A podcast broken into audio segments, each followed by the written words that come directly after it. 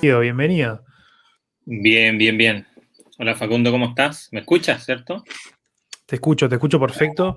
Vamos a ver si tenemos confirmación. ¿Viste como la NASA, que también tenía un delay de siete minutos para confirmar si, si, el, eh, si el rover este había aterrizado bien? Bueno, nosotros andamos tan bien que nuestra, nuestro delay es menor que el de la NASA. Eh, no tenemos que esperar siete minutos, tenemos que esperar como unos 20 segundos para que la gente acá en YouTube nos confirme a ver si tu audio sale. Sí. No, una, una tecnología que yo no, es difícil de, explicarla. Este, y nos llamó, Elon, Elon se llama el muchacho que no. Sí, eh, depende cómo le querramos decir. Eh, en inglés le dicen Elon, pero me, parece muy bien que nosotros los latinoamericanos le digamos ah, Elon. Elon no. Eh, Elon Musk. Me, parece. Elon Musk, exacto. El Musk, ¿sabes a qué me hace acordar? Lo de el Musk era.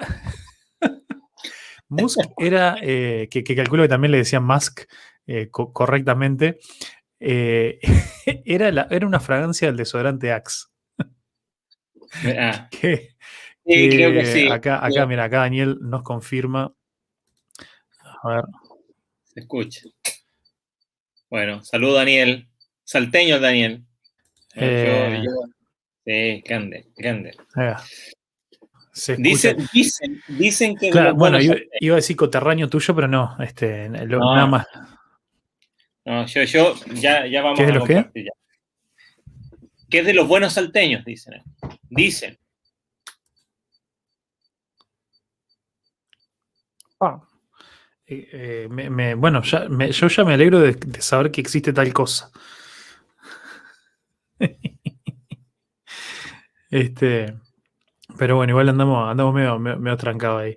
Eh, vamos a ver cómo, cómo, es la cosa. Pero, pero bueno, vamos a ver, comente a ver alguno, alguno más aparte, Daniel. ¿Quiénes, ¿Quiénes más andan por ahí que, nos quieran estar, eh, eh, que nos estén acompañando, que nos quieran estar dando para adelante, que quieran participar de la charla?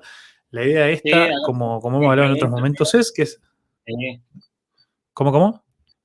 Que hagan preguntas nomás Sí, ahí va. Hagan, eh, anímense a, hacer preguntas, comentarios.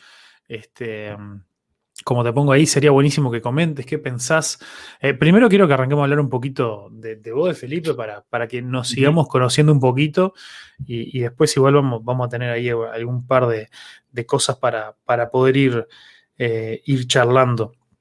Este, pero, mm, pero bueno, eh, acá Daniel dice, mm, yo no quiero hacerme el santo, pero por algo me fui de salto. bueno, en, en estos días aparte salió, salió una noticia bastante perturbadora, por, por, decirle algo ahí de, salto que compartieron ahí en, un, grupo. Eh, no sé si, eh, ¿te, acordás cuál era? Me, suena ahí que la pasaron por un grupo. Este, ¿te, te acordás cuál era esa noticia? Em, creo que uno, creo que se, alguien se enamoraron de un ladrón, algo así era, si no me equivoco. Sí, lo, que yo, lo que yo entendí eh, era, era esto de que, de que sí, de que alguien había, un tipo había entrado a robar en la casa de una mujer y la mujer se enamoró del ladrón y lo fue a visitar a la cárcel y le pidió matrimonio. Y parece que esto pasó ¿dónde? en la ciudad de Salto. Ah. Eso, eso son algunas de las cosas que pasan en Salto. Hay más, pero no se pueden contar. No por estos medios tampoco. Ah, claro. Hay, una ciudad que nos, recibió. Claro, no, no, yo me, imagino, estoy bastante seguro de que, de que debe ser algo. Son como esa noticia que la gente de Salto capaz que preferiría si no, si no, se, si no se dieran a conocer, ¿no? Mira, para muestra un botón. Yo ya me voy a presentar, soy chileno. Y bueno, los chilenos, las noticias que han salido acá en nuestro país, digo nuestro país porque Uruguay lo considero mi país. Ah, es triste, ¿no? Ya, eh, o vienen a robar o vienen de pastor, pero es casi lo mismo. Me, encanta, genial. Bueno, arranquemos, arranquemos por ahí. Contanos, contanos un poquito. Este, bueno. Yo creo igual mucha, mucha gente te, conoce ya, pero, pero contanos, contanos un poco esto de, de eso, de dónde, de dónde sos. Por tu acento, obviamente sabemos que ya la gente se dará cuenta que sos chileno, pero qué parte y, un, poco cómo, cómo fue que terminaste por estos lugares. Vale, vale. Mira, bueno, eh, Felipe Jorquera es mi nombre. Soy. Hace ocho años estamos en Salto. Soy de Chile, de la ciudad de Coquimbo, un puerto, el puerto más lindo de Coquimbo. Opa. Está al lado de La Serena. Siempre la mencionan junto, Coquimbo La Serena, una sola conurbación ahí. Como obviamente muchos uruguayos no tienen ni idea, cuando decís todo eso, ¿qué, qué suena? ¿Norte, sur, cerca de Santiago, más o menos? A 500 kilómetros casi al norte de Santiago, casi la misma distancia de Montevideo Salto, de la capital hacia el norte, eh, queda Coquimbo, sobre la costa. Mira que me encanta.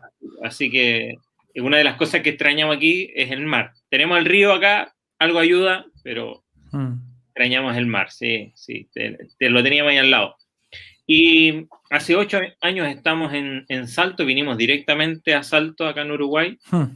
Estoy, estoy, pastoreando una de las iglesias de Unión Centro Bíblico, acá es la misma misión en la cual yo nací también en Chile, que tiene iglesias en Argentina también, en Perú está empezando algo, y acá en Uruguay.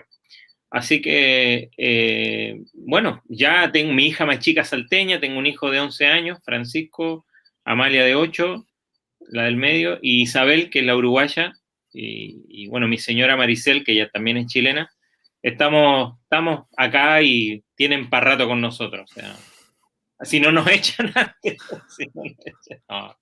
Me encanta. Eh, me, encanta la, actitud ahí. Este, de, bueno, de, darle para adelante y decir, bueno, acá este, no van a tener que aguantar un buen rato más.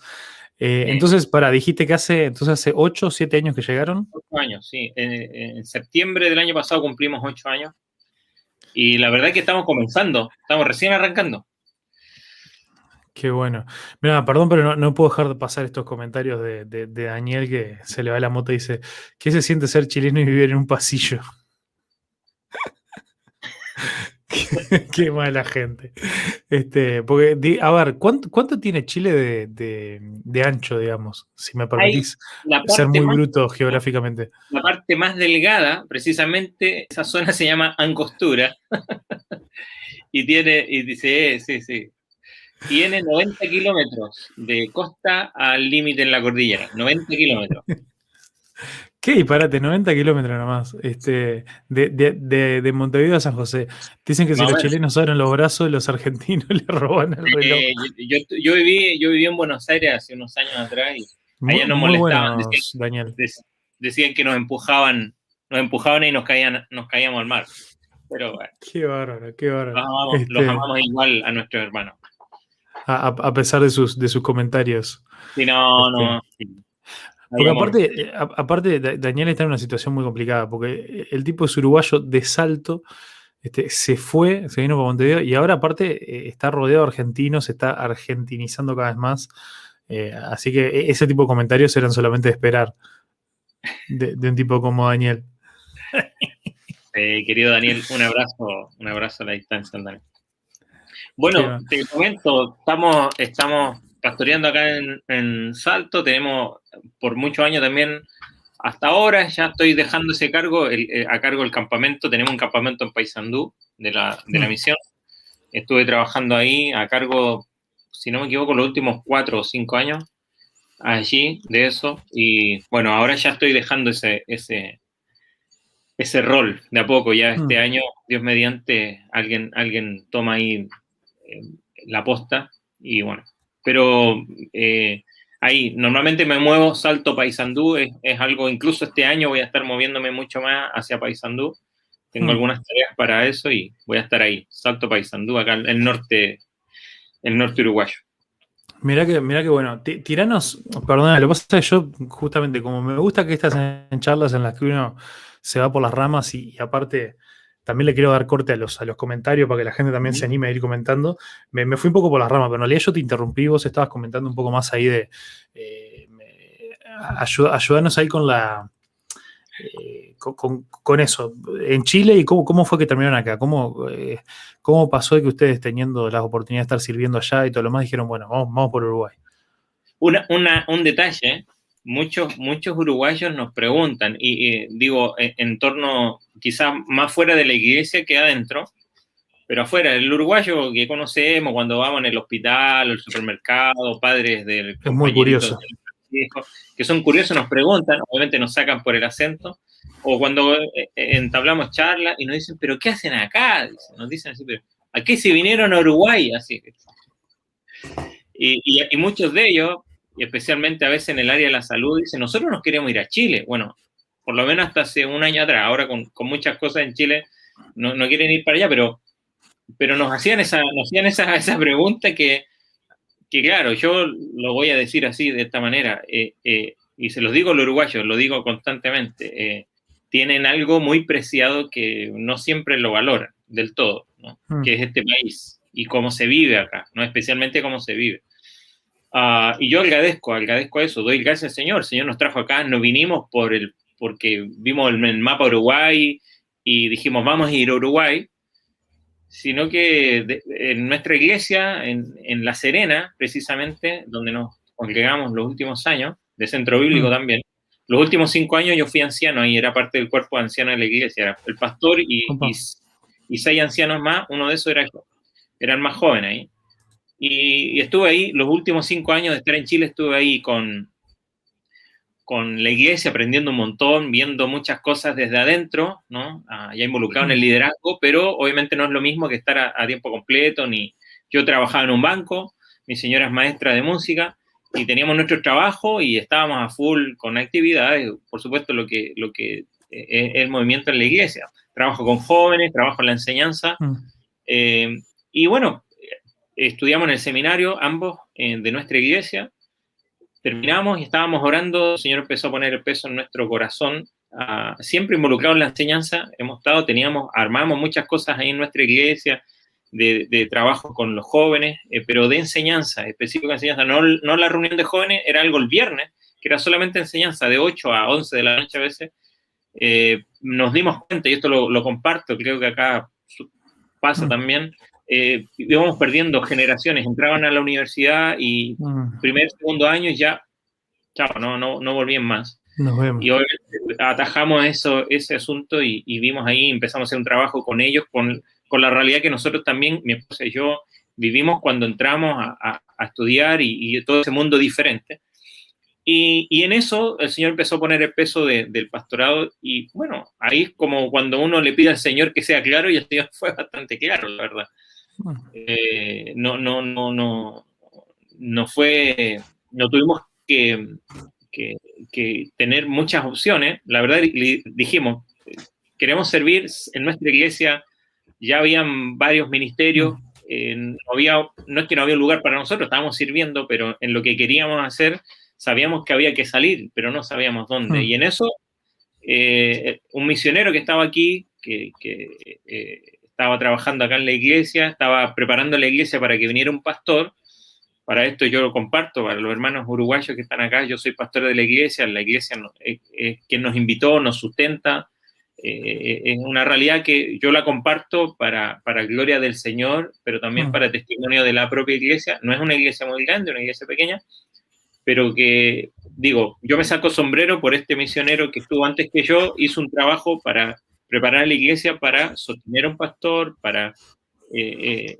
se hiciera cargo de eso, y lo hemos conversado en otras ocasiones.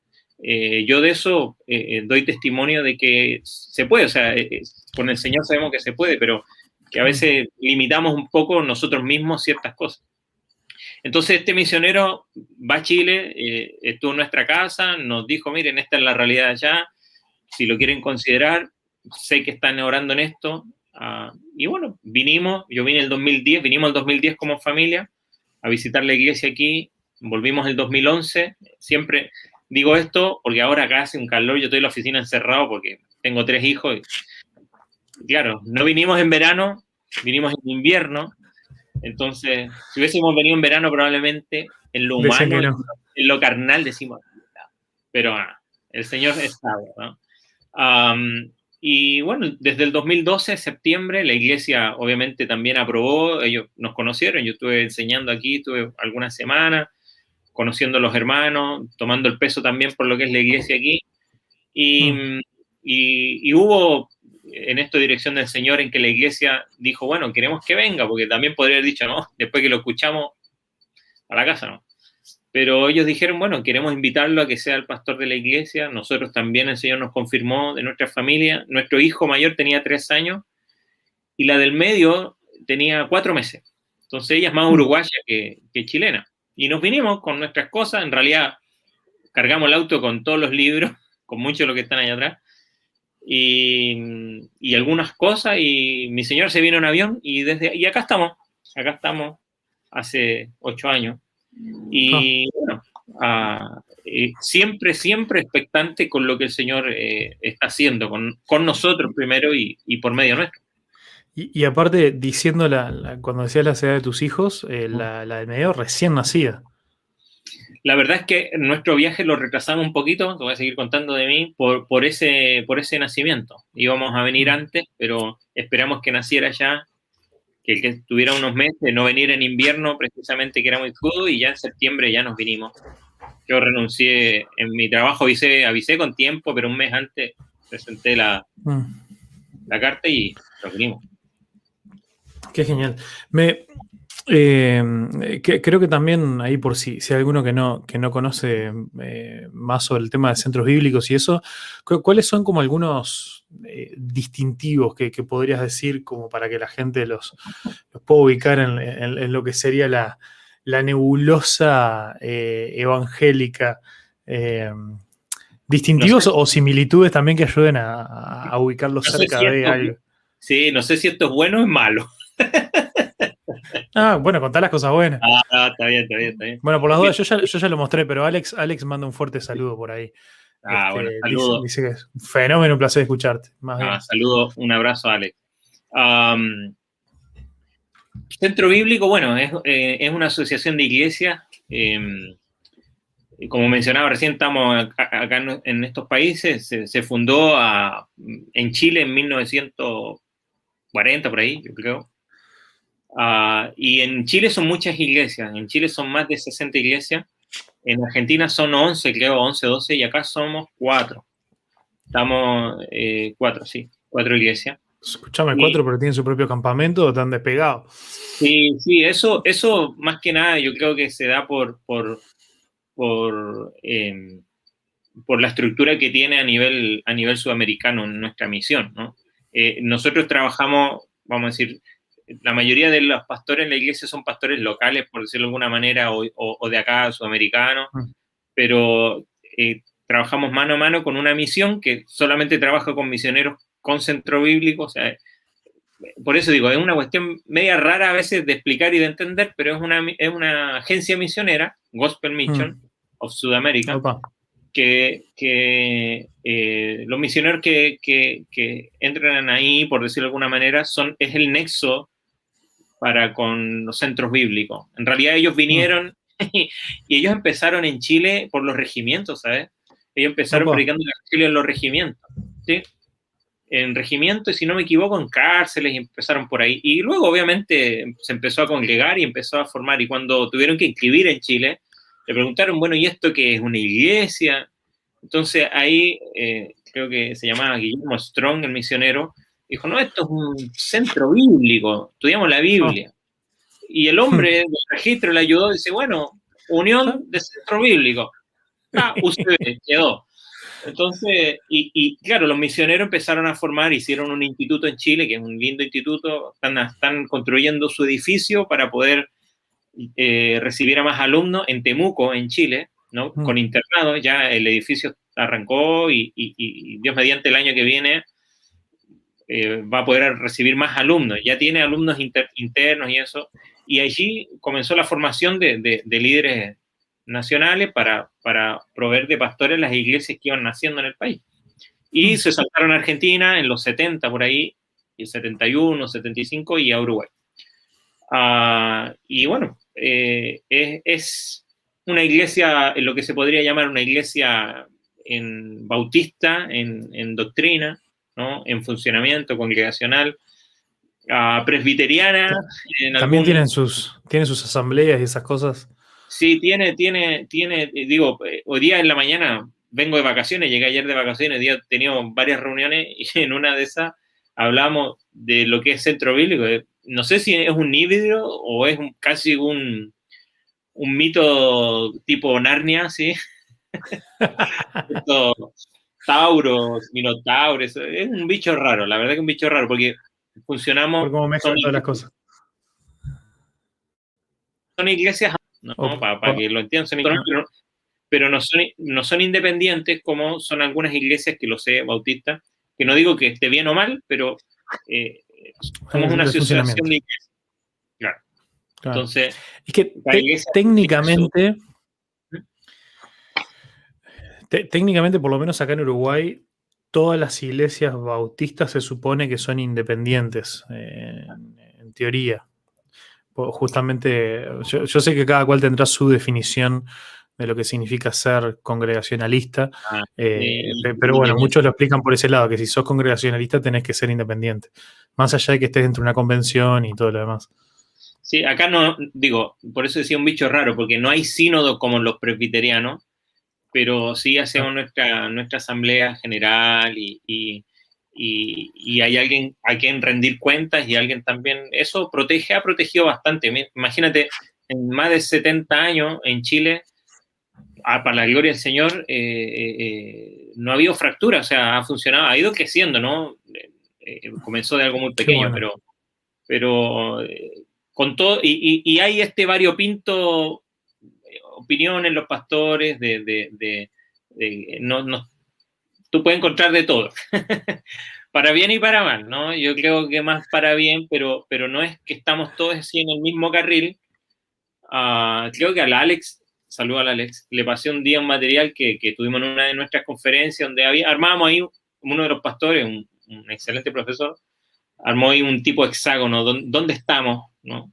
Y donde en cualquiera de esos que fallamos, eh, obviamente sale de lo que somos nosotros. Entonces, ah, es, una iglesia bíblica fundamental. Eso de fundamentalista a mí no me gusta personalmente, no, me gusta ese apelativo para una iglesia. Creo que hoy tiene otro significado y por esa es la razón que no me gusta. Tuvo su significado en algún momento, con los fundamentos y todo esto de este eh, este librito de lo que significó los fundamentos, ¿no? Pero hoy día fundamentalista... Capaz que, está, eh, capaz que está bueno... Claro, capaz que está bueno, aunque bueno, siempre el que lo escucha lo interpreta diferente, ¿no? Pero para mí es una diferencia eh, que alguien me diga que es que son fundamentales a ser fundamentalista. creo que hay una, hay una diferencia sí. yo creo que a veces, a veces, la razón de quien lo ocupa para sí es marcar una diferencia con otras personas, obviamente, ¿no? Mm. que no son fundamentalistas, Pero también, también tiene una suerte, vamos a decirlo así, de, de, eh, de mala opinión de ciertas personas, ¿no? Así que eh, mm. asociando fundamentalista con fanatismo, especialmente de los que no son de la iglesia. ¿no? Y bueno, mm. creo que hay una clase de Al Moller que él, él explica muy bien cómo, cómo, esto afectó a la iglesia y cómo afecta hoy día el, el tema del, de ser fundamentalista. ¿no? Está en español, creo, la doblaron y está en español y está muy bueno. Habría que buscarla. Pero, pero bueno, Centro Bíblico es eso, es una asociación de iglesias. En Uruguay somos poquitos, tenemos nuestro campamento, pero bueno, estamos, se está abriendo, digo, se está abriendo hace unos años en Carmelo, es nuestro último digo, como misión eh, obra ahí en la ciudad de Carmelo, en Colonia. Y ya hay un edificio comprado, se está trabajando en el edificio, está haciendo reforma, así que ah, ya está para, para, establecerse una, una membresía allí. Así que, sí. Qué bueno, qué bueno, bueno. Se, se, ve, se ve muy, muy lindo ahí el, el avance de, de, todas estas cosas. Este, pero bueno, mira, otra de las preguntas ahí antes de, ir metiéndonos en, otras cosas relacionadas también a, vos y el tiempo acá y todo.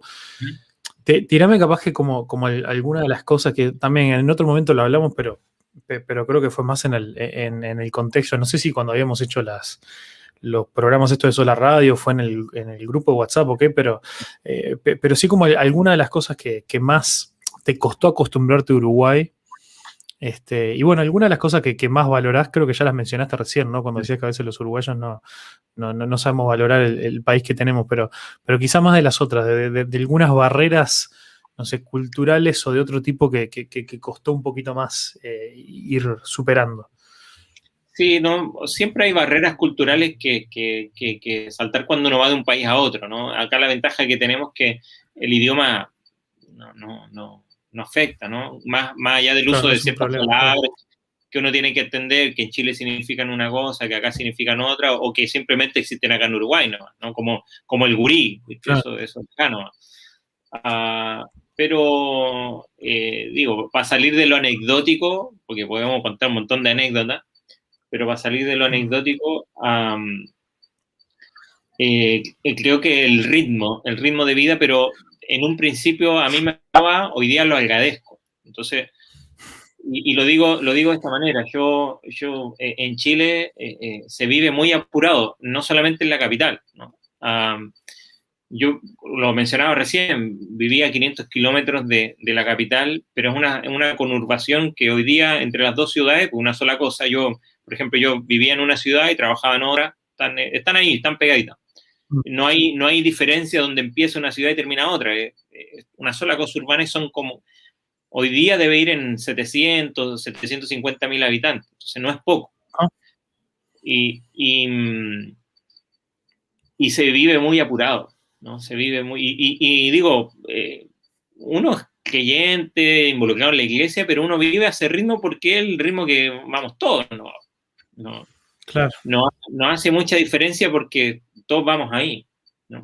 Cuando llegué aquí me costó de repente eh, eh, en ganar en otro ritmo de vida, de bajar unos cambios, no solamente en, de andar agitado y de hacer todo así ya y ahora y, para ayer, sino que en que no es necesario andar a ese ritmo, no, no siempre, Hay cosas que sí, hay cosas que son urgentes y no podés... Voy a decir algo que el uruguayo ahora se van a bajar como de los 50 o 60 que están conectados se van a dejar la mitad. Eh, Me parece que le, agregaste un cero ahí al. Ah, sí, parece. Bueno, eh, claro, otra cosa es que tener el mate al lado y, tener que dejar el mate a un lado para, hacer ciertas cosas. Yo, comprendo, yo, yo, tomo té, ¿no? Estoy tomando té.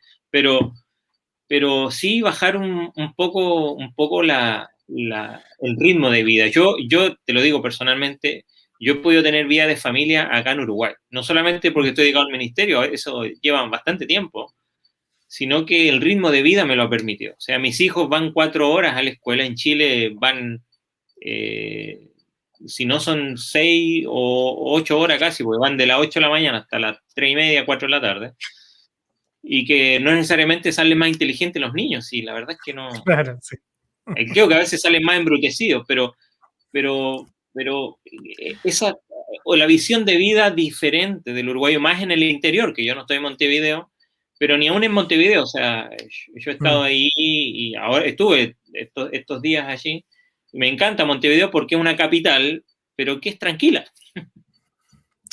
sí, eh, a ver, es tranquila, creo que también por un, tema de tamaño, ¿no? No se puede comparar el tamaño de, Montevideo con Buenos Aires, con Santiago, todo lo demás. Pero igual, eh, eh, yo no sé, me tendré que mudar a Salto, ¿qué? porque a mí me, falta todavía. Eh, no sé, no, sé si he experimentado mucho acá, acá en Montevideo, por lo menos en mi ritmo de vida, esa, esa un poco más, más tranquilidad, que ojo, creo que podrías, podría ser muy bueno. Este, Capaz, que sí, capaz que en algún momento me puedo terminar de mudar a, este, mudar a las piedras y estar ahí enfocado en el, ministerio y, y, no varias cosas a ver, podría, podría estar bueno. Aunque las piedras queda cerca, pero ya es el interior. sí, por ejemplo, hay, hay datos que dan la estadística que los chilenos son los que más horas trabajan dentro de los sudamericanos. No necesariamente producen más, ¿no? Entonces, y eso es un vicio eh, que, que yo lo tenía muy arraigado más que nada por el trabajo donde estaba, por el ritmo de vida que yo llevaba también. Eh, y creo que, que, eso a mí me ayudó. En el principio me, me, costó acostumbrarme, pero eso yo creo que de las cosas que más me costó en el cruce, ¿no? De venir acá. Ah, y, lo otro, y lo otro es eh, em, está, el, hecho de no tener a tu familia al lado, más cuando eh, mi familia, yo, yo eh, vengo de una familia muy numerosa, y acá hay familias numerosas, ¿no? Hay, el Uruguay igual hay familias numerosas, especialmente mm. este que, que, vienen, que tienen algún arraigo más colonial, que siempre se mm. juntan y son no sé cuántos pero a mi familia cercana la tenía casi siempre muy, muy, muy cerca. No encima, pero sí nos juntábamos todos. Y, me ha llamado a mí la atención, ¿no? Y, eh, Uruguay es una sociedad muy vanguardista en varias cosas. Necesitamos mencionar muchas de las leyes que acá se han aprobado que, que nos muestran que Uruguay es un ah, país. Antes que cualquier otro país, sí. Claro, entonces, eh, eh, y, y, por ejemplo, a mí me llamó mucho la atención que acá existiera, que en Chile existe, pero ahora existe, este mm. sistema de cuidado de los adultos, por ejemplo. A mí me llamó mucho la atención el trato que tienen con el adulto mayor. Lo respetan mucho, esto es una opinión muy personal, capaz que me equivoco en, los datos que puedan haber en el país, pero por ejemplo este servicio de acompañantes que existe acá, que es muy común, que tú mencionas eso en Chile y eso significa otra cosa. ¿no? pero, estoy hablando en serio. ¿no? sí, sí, sí, sí. Fuera de broma, eh, más de algún uruguayo le ha pasado que ha ah, ido a Chile. Pongan en el chat todos los que entendieron lo que esto significa. Claro, que han, ido, a Chile, que han ido a Chile, y me lo, han contado cuando estoy en algún lugar y empezamos a conversar y dice, oh, mi, mi, hijo está en Chile y fuimos y dijimos, ¿por qué a la abuela no le ponen un servicio de acompañante? Y me querían matar. Entonces, y, eso, eso acá es muy común, pero habla de la sociedad, habla de la sociedad uruguaya, ¿no? Habla de los, acá en la cuadra de la iglesia hay un centro de, adultos mayores, ¿no? Y, yo lo comento, eh, eh, sabemos que ahí hay personas que sus familiares están a una cuadra, ¿no? Y podrían estar en su casa probablemente, pero sabemos que por trabajo y un montón de otras cosas, que uno no va a juzgar eso, podría estar en su casa cuidando, pero está en un lugar aquí donde lo pueden cuidar otras personas. Yo no digo que eso esté malo, ¿no? No, lo juzgo, pero, pero de donde yo vengo, eh, eh, eh, normalmente la abuela está en la casa y la cuidará alguna de los hijos y, mm. normalmente va a haber una que se va a quedar encargado de ello. Para bien o para mal, no, digo que es, no estoy haciendo un juicio moral de esto, ¿no? sí, Dice, dice Daniel que Secom fue, fue el primero. Eh, es verdad, había escuchado que, fue el primero no solamente en Uruguay, creo que, fue el primero, no sé si en América Latina. en América Latina, probablemente en alguna otra parte de, fuera de acá de, América, pero. Y bueno, aprovechamos para pasar la publicidad, Secom nos auspicia, llame, ya, llame. Vamos a cobrar por la, por la publicidad. Che, eh, eso a mí me llamó la atención. Al principio para mí no, fue chocante, pero me llamó mucho la atención que eso se diera. ¿no? Yo, viniendo de acá nomás a, 2.000 kilómetros, ah, creo que eso es muy de la cultura andina, ¿no? Perú, eh, Colombia, Venezuela quizás, ya eso más tropical, pero la cultura andina y Bolivia también eh, es diferente, ¿no? Y sé que Uruguay, aunque ayer o esta semana dan unas noticias ahí de de, que el porcentaje de, en los uruguayos de, raza indígena es, bastante alto, es mucho más de lo que se creía, ¿no? Mm. Obviamente es mezclado, por supuesto, es mestizaje, pero, pero la mayoría del país viene de una, de una influencia más europea que, latinoamericana. Mm. Muy interesante, salió hace, un tiempo y ahora creo que ya lo pusieron gratuito, gratuito en internet un, documental que se llama El País sin Indios, eh, que, en realidad de lo que se intentan encargar es como de desmitificar un poco eso, de que, de que en Uruguay somos todos descendientes europeos, sino de, demostrar de que, en realidad sí. Este, es una, profesora de la UDELAR, sí. Mm. Este, pero, pero bueno, este, muy bien.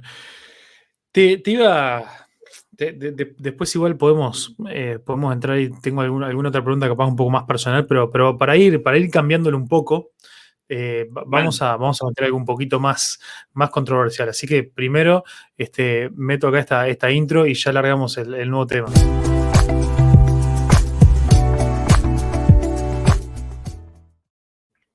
Bueno, muy bien. Entonces, te quería, te quería comentar eh, de que vimos la noticia, nos llegó hace, hace relativamente, bueno, en estos días, de, un, pastor canadiense eh, en, Edmonton, que, supe, este, en el tiempo que viví en Canadá, supe eh, pasar por ahí, visitar Edmonton en, en, la provincia de Alberta, que lo metieron preso por, por tener reuniones presenciales ahora en medio de la pandemia, ¿no? Mm algo que sorprendió a mucha gente. Pero, bueno, hubo, como varias cosas que, me fui enterando ahí que complejizan un poco la situación y, me, gustaría tirarte el tema para escuchar cuáles son tus pensamientos, qué cosas son las que a vos se te vienen a la mente cuando escuchas esto, eh, ¿qué, te parece ahí sobre todo este tema. Entonces, algunas de las cosas que, se dijeron, otra de las cosas que sabemos. Eh, una, eh, una de las cosas, bueno, ¿no? salió esta, esta noticia, uh, bueno, tal, pastor este volvió a tener reuniones presenciales y pum, lo metieron preso y parece que ahora tiene que esperar, no sé si un par de semanas, lo que sea, para que se le va a hacer un juicio y se va a determinar a ver qué, qué, onda va a ser. y, lo otro que yo llegué a ver como la primera noticia era que eh, viste que em, el, el, bail se le dice, que no sé cuál sería la palabra en español o si existe eso, que, es como una, algo que tiene que hacer la persona, muchas veces es dinero, es pagar un dinero, para que se lo dejen en libertad hasta el momento del juicio. Eh, y en este caso no era dinero, sino que era la condición. Lo primero que se escuchó fue que tenía que dejar el pastorado y no podía volver a ser pastor nunca más. Entonces mucha gente quedó como súper wow, no lo puedo creer.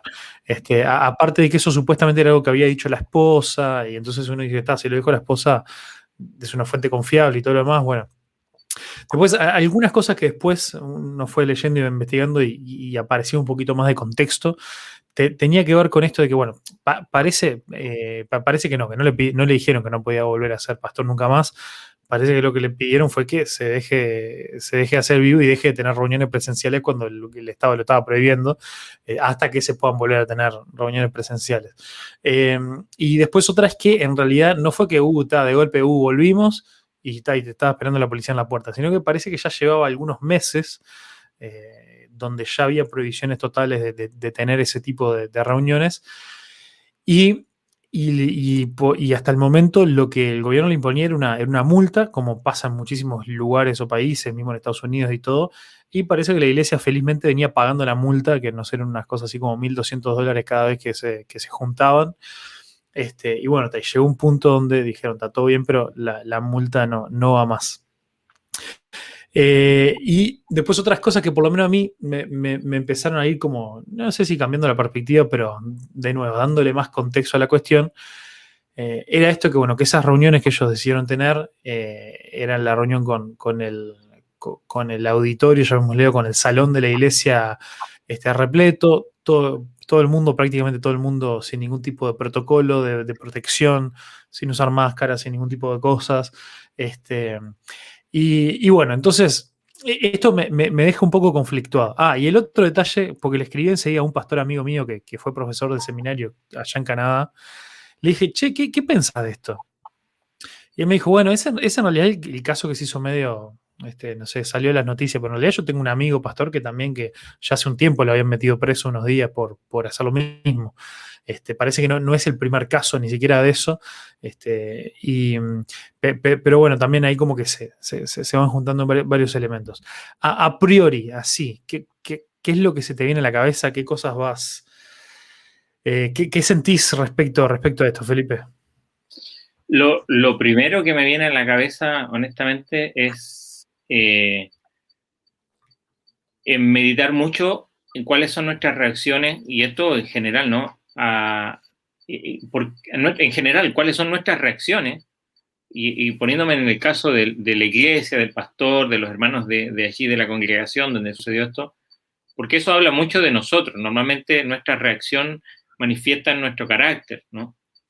Como dice la escritura, nuestras palabras ah, muestran la abundancia del corazón, nuestras reacciones, no necesariamente nuestros hechos, porque podemos hacer muchas cosas, pero nuestra reacción, así, cuando somos tocados, cuando nos meten el dedo en la llaga, cuando, cuando somos tocados ahí en el lugar, en nuestro tendón de Aquiles, allí nuestra reacción muestra mucho, ¿no?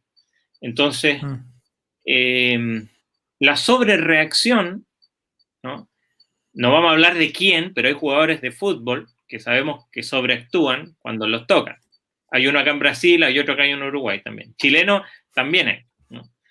Entonces, eh, eh, eso muchas veces se da dentro de los creyentes y creo que allí, eh, más allá de para el testimonio de, de, los no creyentes o de los propios creyentes, simplemente como un análisis manifiesta el carácter, ¿no? manifiesta el carácter. Y, uno tiene, y, nuestro ejemplo de carácter es nuestro Señor Jesucristo. Pablo mm. le dice a los Galatás, y, sufro como dolores de parto hasta que Cristo sea formado en vosotros. Carácter de Cristo en nosotros. Esa es la meta. Entonces, cuando sucede esto, a mí no me gusta esa pregunta, ¿qué haría Cristo? ¿no? En nuestra vida se va a manifestar cuán parecidos somos al Señor, nada más. Entonces, porque aparte, aparte, el que haría Cristo no es, no es otra cosa que, eh, que, nosotros eh, seguir dando nuestra opinión, porque ¿qué vamos a dar nosotros lo que haría Jesús? Este, lo que vamos a dar es nuestra opinión, no, cambia mucho el filtro y la forma de pensarlo, ¿no? Eh, el tema, el tema y, digo, esto es lo que a mí me, preocupa, es que, a ver, y, uno que le toca aconsejar, el ser humano, el ser humano, no solamente las personas que tienen algún tipo de problema, ya contestamos, Daniel, ya contestamos. Ah, el ser humano tiende a victimizarse. ¿no? Tenemos nuestra tendencia a victimizarnos, normalmente. Entonces, eh, muchas veces se, pone esto y, uno tiene que saber cómo responder también. Porque claro, cuando vemos estas situaciones, decimos, ¿qué sentirán los hermanos que están en el Medio Oriente, que realmente son perseguidos? ¿no? Que realmente son perseguidos. Y no es que estuvieron presos y tuvieron la oportunidad de pagar una fianza. Ah, yo he escuchado no uno, muchos testimonios, y, pero particularmente uno de un hermano que no tiene hueso que no se lo hayan quebrado. Mm. Porque en la iglesia allí en, en, en, en Gaza, donde él estuvo mucho tiempo, subterránea, cada vez que lo encontraban, porque sabía quién era, lo molían a palo. Entonces, yo digo, eh, y no me gusta ponerlo en la balanza porque no corresponde, pero vivimos en una cultura, y, esto, por favor, lo digo con mucho respeto y con mucho cuidado, pero vivimos en una cultura, me van a decir lo contrario probablemente, pero vivimos en una cultura cristianizada, donde queremos que todos actúen como cristianos, y la verdad es que nos olvidamos de dónde estamos viviendo estamos cosechando o hemos cosechado y ahora el tema es que cosechamos los frutos, pero los frutos ahora se pudrieron. Y estamos, vivimos, en una sociedad que, que, cosechó los frutos de la reforma y este, este, esta sociedad en la que vivimos nosotros, aunque vivimos en Latinoamérica, pero muchos de los principios que tenemos acá vienen y nacen de la reforma, ¿no? en el sistema de vida, podemos decir de alguna manera, y recogemos mucho de su fruto, pero esos frutos se pudrieron.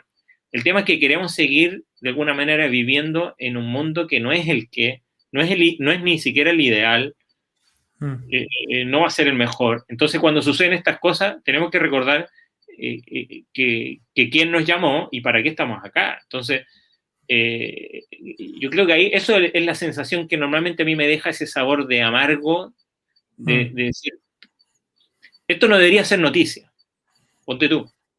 Debería ser una noticia que nosotros tenemos que, comentar, porque en realidad, eh, eh, eh, si realmente comprendemos lo que es la iglesia, esto no nos debería llamar la atención.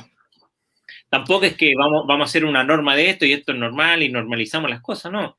Pero cuando suceden estas cosas, normalmente estamos es porque hemos nos hemos acostumbrado a que este sistema, que como digo es fruto mucho de la reforma, ¿no?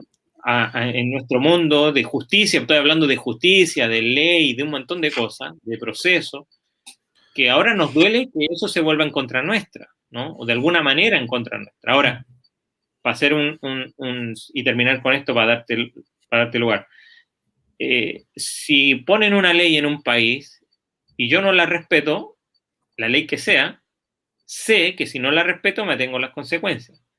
Hay dos razones por las que no las puedo respetar porque soy impertinente, y eso habla de mi soberbia, y, engreído, y, esta, esta idea muchas veces hasta petulante de, ciertos líderes cristianos, porque estamos de parte del Señor, y mm. eso está muy feo y mal, o eh, eh, porque em, sé que debo obedecer a mi Señor antes que a los demás y, no tengo por qué reclamar, ¿no? Que si estoy mm. honrando a mi Señor, me metan preso, entre comillas. Digo, yo no estoy en los pies de ese hermano y sé que probablemente si estoy allí actuaría distinto, probablemente mi, opinión sería otra. Pero, pero, pero cuando nos no empezamos a embolinar con este tipo de noticias que, que parece ir en un sentido o dar un mensaje que, en realidad no, no es, ¿me entiendes? Sí. A, mí me, me, llamaron, me llama la atención varias cosas o me deja pensando en varias cosas. Em, yo eh, creo que relaciona un poco lo que vos decías, ¿no? Eh, esto de, la gran noticia que fue eh, en comparación con otras cosas que, en el mismo día de hoy se viven en muchos otros países, ¿no? Mm. entonces, para mí es noticia, para mí es, es digno hablar en parte porque está bueno reflexionar o pensar en esto, ¿no? Este, el hecho de que en el primer mundo se, haya, eh, se, haya dado toda esta, eh, toda esta movida y todo el mundo se esté escandalizando de esto, cuando en realidad en, muchos otros países esto es, esto es eh, moneda, moneda corriente, ¿no? Em, pero, pero por otro lado también este, está la, eterna pregunta de cómo de, cómo manejar todo esto, ¿no? Eh, yo he escuchado un poco algunas de las cosas que este, que, este hombre decía ahí, porque bueno, me metí incluso, es interesante que justo estaban estudiando Romanos y justo en la, en la última predicación que tuvo antes de que lo metieran, estaba ahí hablando de Romanos 13 y se empezó, se metió bastante duro y parejo ahí con el tema de, del rol del gobierno y fue, fue como demasiado, demasiado justa ahí lo que él predicó eh, antes, de que, antes que lo llevaran preso. Em, y, tal, con lo que me quedé tranquilo es que el loco decía, bueno, e, esta cuestión de si nos vamos a juntar aquí, allá o lo que sea, eh, no, acá no, no, importa si esto le vamos a llamar persecución o no, este, esto no, no, no, no, importa. Bueno, me, me, alegro, me quedo más tranquilo que por lo menos no esté fomentando este... Este, este, ¿cómo se llama? Eh, esta como idea de que, ah, de que ahora nos están persiguiendo a todos, lo que sea, justamente por eso, ¿no? Porque no, tiene punto de comparación con otras cosas que hoy en día se viven en otros lugares o que se han vivido a lo largo de la historia.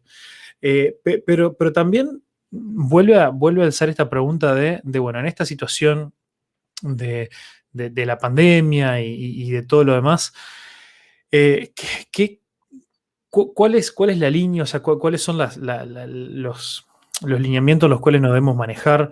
Eh, ¿cuándo, eh, eh, ¿Cuándo es que la iglesia decir, bueno, está, está bien, esto este, fue, fue suficiente o lo que sea?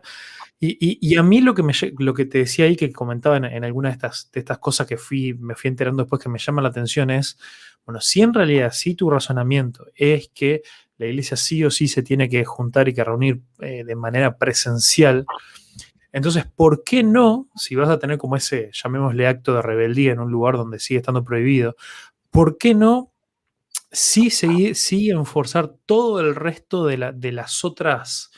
Eh, de las otras cosas que tengan que ver con protocolos o que tengan que ver con todo lo demás, para, aunque te reclamen eso, de que te estás juntando cuando supuestamente no se puede, pero por lo menos que no tenga nada más que, juntarte, porque si vos en realidad eso, ¿no? Si tenías el lugar completamente lleno, capaz que pudiendo hacer, no sé, más reuniones para que, para que la gente se distribuya más y haya más distanciamiento, o si no tenías una persona en toda la iglesia con, tapabocas, o si todo un montón de cosas, ¿no?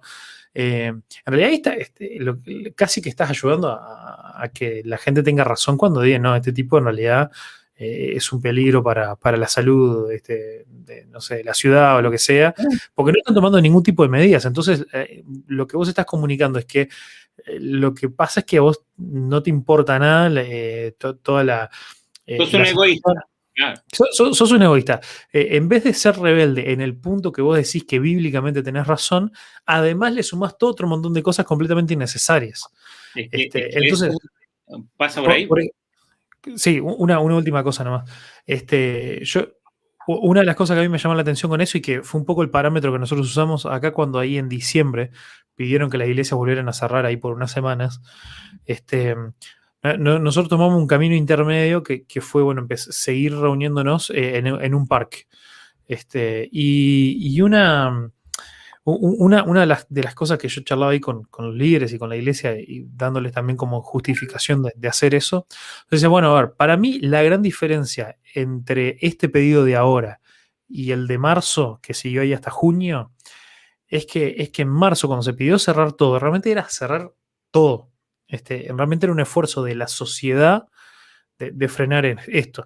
¿Qué es lo que está pasando en, ese, en este momento en Canadá? En Canadá realmente, o sea, no, era un pedido exclusivo para las iglesias, era algo que, a la gente se le sigue pidiendo que no salga de las casas, todo lo demás. Que, otra discusión aparte es si eso está bien o no, si, si las medidas del gobierno están bien o no. Eh, yo lo que me enfoco es en esto de que es algo que se le está pidiendo a todo el mundo, no es algo exclusivo de la iglesia.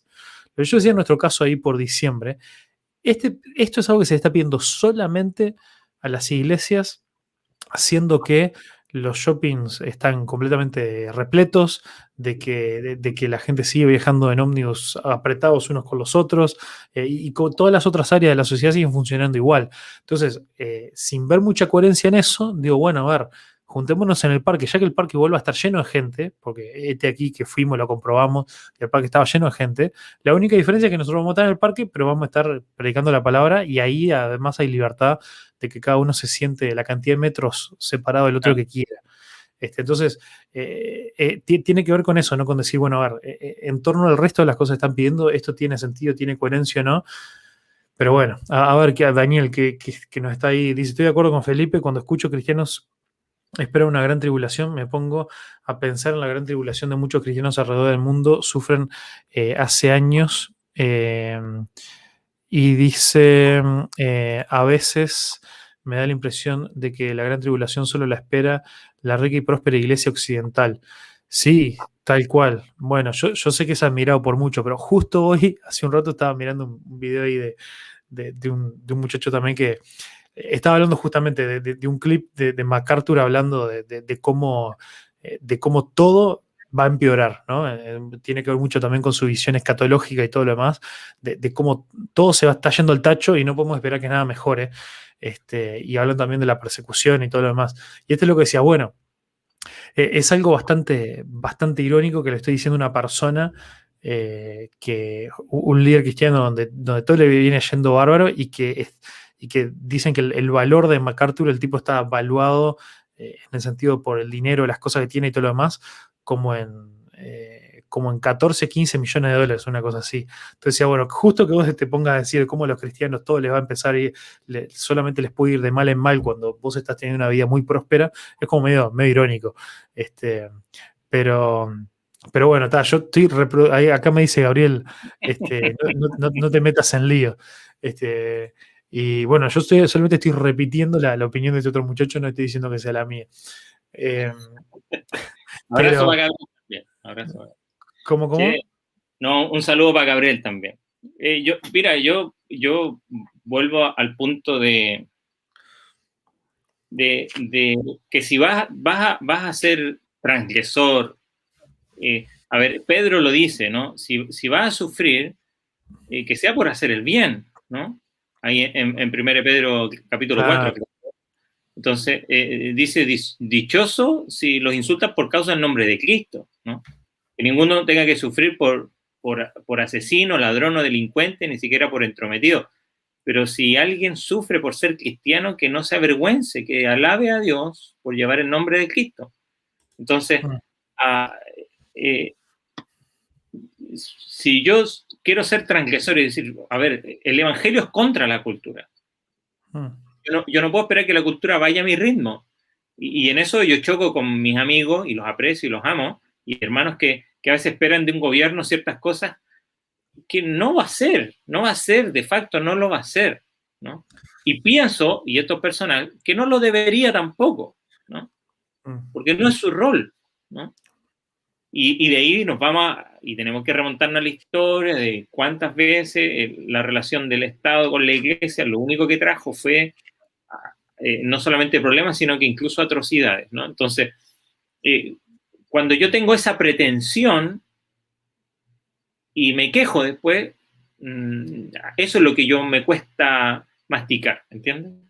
Entonces, mm. vamos a ser transgresor, pero, compadre, si nos llevan, si nos hablan mal, si nos tiran huevo, lo que mm. sea, la vamos a sufrir.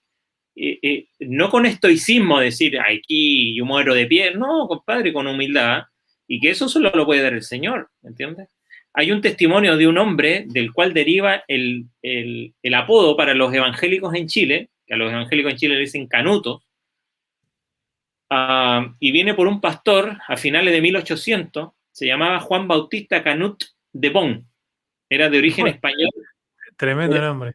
Sí, Canut era su apellido, Canut de Bon. Era, era, él, era de origen español, aunque parece que su apellido era de origen francés, no sé cómo es la cosa, pero él era un misionero metodista, no vamos a entrar en, en opiniones, pero era un hombre que a finales de 1800 estuvo en mi ciudad precisamente, en Coquimbo, fundó una iglesia allí y muchas otras iglesias.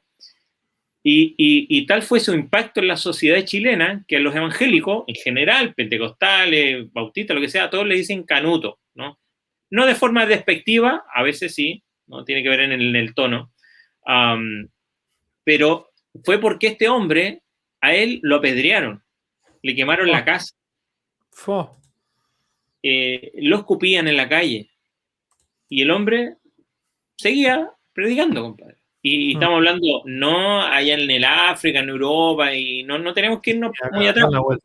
A principios de 1900, acá no. Entonces, eh, y el hombre impactó y, dejó su huella de alguna manera. Hay un libro que lo escribió uno de sus bisnietos se llama El hombre que dejó un nombre.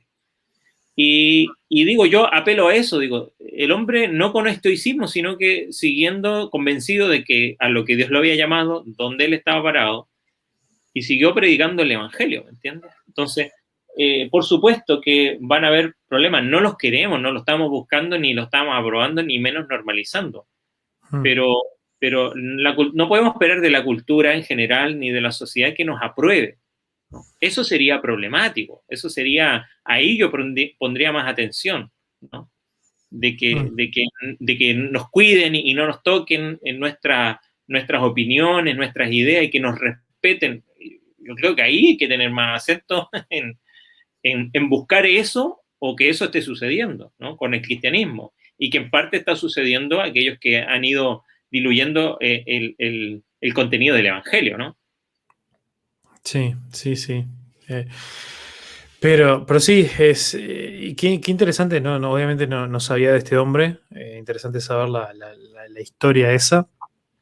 Y, qué bueno, que creo que en realidad, no sé, quizás sin contar Brasil, pero después de todo lo que es América del Sur, quizás en Chile la iglesia evangélica es de las más fuertes, ¿no? Este, hay una iglesia sí, sabemos que un gran porcentaje corresponde a, iglesias pentecostales o neopentecostales, ¿no? como, la mayoría de América Latina, La mayoría de la América Latina. Eh, no son las iglesias, como hablábamos al principio, bíblicas o fundamentales, pero, pero, pero sí. Ahora, tú lo mencionaste recién hablando de un, hermano que te dijeron, deja quieto, no lo toque al tío, pero, pero eh, la mayoría de estas iglesias han construido un imperio, literalmente imperio, y eso a mí me llama la atención que eso suceda. Leí un artículo hoy o ayer, no me acuerdo, de una mujer que es periodista, hay muchas cosas que a mí no me agradan de ella, pero una periodista cristiana eh, eh, escribe, tiene su, blog ahí, su, página, y ella hablaba, hablaba de, la estructura del, a ver, eh, lo pone así ella, el, Evangelio como un complejo industrial, ¿no? Como, una, como Hollywood, ¿no? O sea, como una industria. Hmm. Y en Estados Unidos es así, ¿no? Y se construye y se maneja como una industria y tienen el CEO, ya no es el pastor, es el CEO, mm. el Chief Executive. Officer. Entonces, gerente general.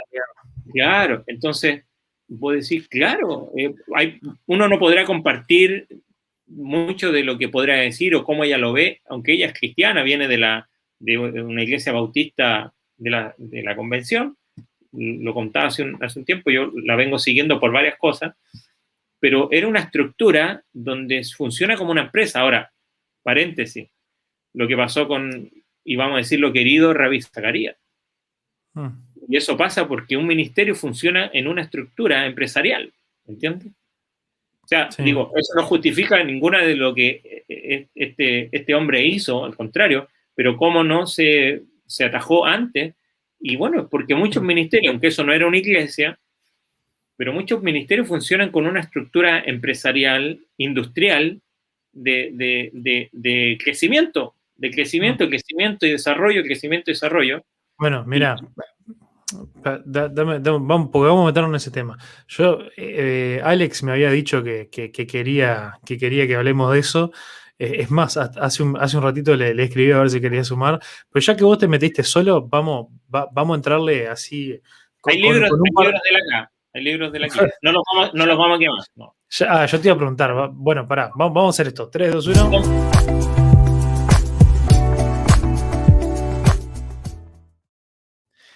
Excelente. Bueno, hacer eso después me ayuda por si recorto ese, eh, eh, el, pedazo de este video para, hablar de este tema. Entonces, ahí veíamos a Felipe que está a punto de quemar los libros de Ravi Zacarías. Ah.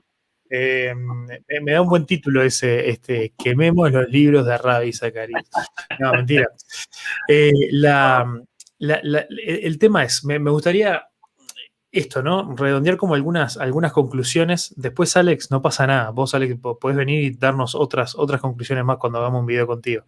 Em, pero, pero sí algunas, eh, algunas de estas cosas que, vos mencionabas recién, algunas conclusiones las que sacamos, pero también a mí por lo menos me gustaría tocar en una de las típicas conclusiones que yo he escuchado mucho en estos días, la cual me parece equivocada.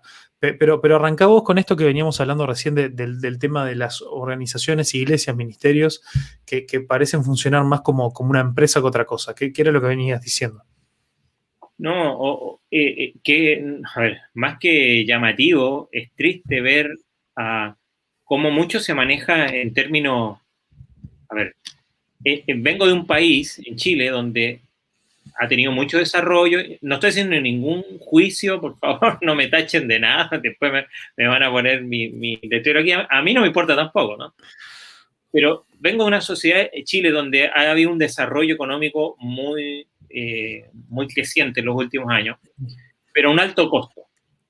Y, es, y, el crecimiento de esa manera siempre tiene un costo muy alto. ¿no? Mm.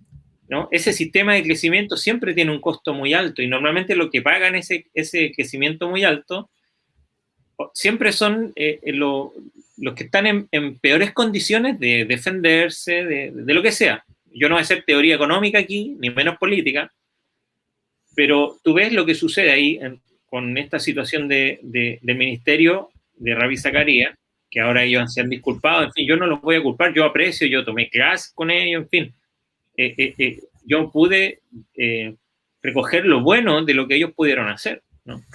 Mm. Pero, pero em, cuando, cuando esto funciona de una manera mercantilizada, eso es lo que iba a decir, vengo a un país donde la educación se ha mercantilizado, donde la salud se ha mercantilizado, y no digo que esté mal, el mercado es bueno, se tiene, eso ayuda a, a fomentar un montón de cosas, pero cuando, cuando ese es el fin principal y, y tú involucras ciertas cosas que, es cuidado. Yo por eso yo agradezco que la educación acá en Uruguay, si bien existe eh, educación pública, eh, privada, está la educación pública, que donde cualquiera puede ir, hay acceso, más allá de que me guste o no me guste lo que enseñan ahí, consejo, si va a poner su hijo en una escuela pública, involúquese en la escuela pública, ¿no?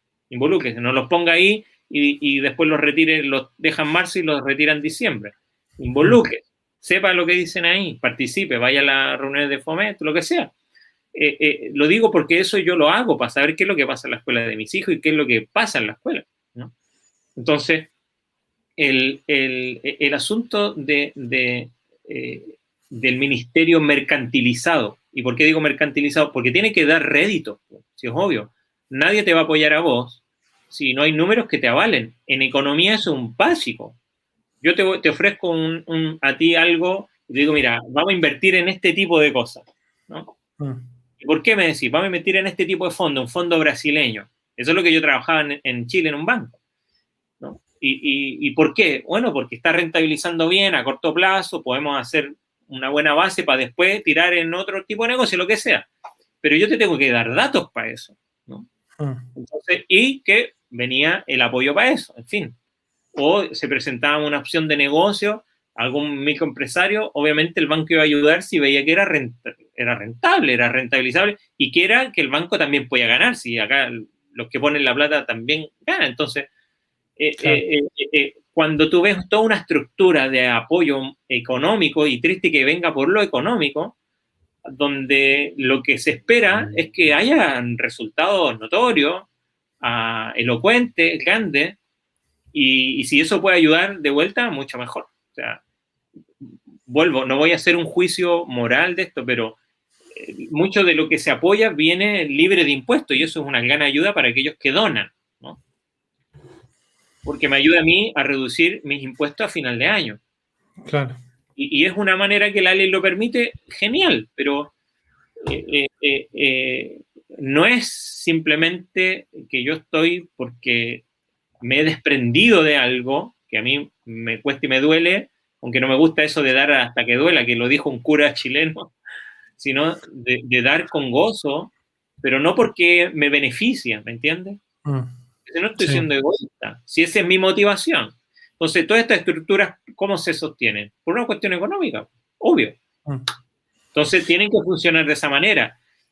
Y ahí es donde empieza a perder lo, espiritual y que es lo que uno ve que ha sucedido, no solamente en el caso de Rabí Zacarías, un asunto personal y que él tenía cierto comportamiento, ¿no? Y, donde él estuvo mal.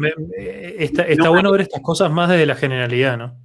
pero, pero no, eh, a lo que yo hablo de la organización, que no una vez, era algo repetido, y donde, y, uno escucha, y yo he leído los reportes, eh, colegas le dijeron, ¿por qué, ¿por qué hace este tipo de viaje de esta manera, con, con esta persona? ¿Por qué aquí? ¿Por qué tanto tiempo solo? En fin, un montón de cosas donde no se rendían cuenta, no había una rendición de cuenta.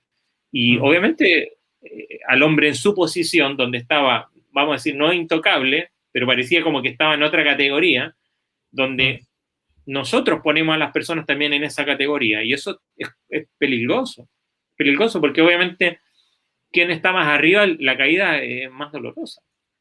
Ahí va. Tal cual. Bueno, acá eh, el Toto Jorge Bermúdez comparte ahí un, link eh, sobre algunas mm, perspectivas interesantes sobre el tema de Zacarías. Eh, la lástima que creo que acá en los comentarios no nos permite hacer clic para entrar en eso, pero, pero bueno, les queda ahí para, para que quiera buscar la forma de copiarlo. Yo, a, ver, se, han reflexionado millones de cosas sobre este tema, ¿no? En, este último tiempo, pero, pero, quizá hay, hay, dos o hay una, una cosa que, a mí por lo menos quizá fue la, reflexión más importante que, escuché y después hay otra que es una que no me gustó tanto o, no me gusta tanto que sea como la respuesta de cliché, eh, que, se, se, habló lo mismo cuando saltó todo el tema de, del pastor este de Hilson, Nueva York y, toda la historia.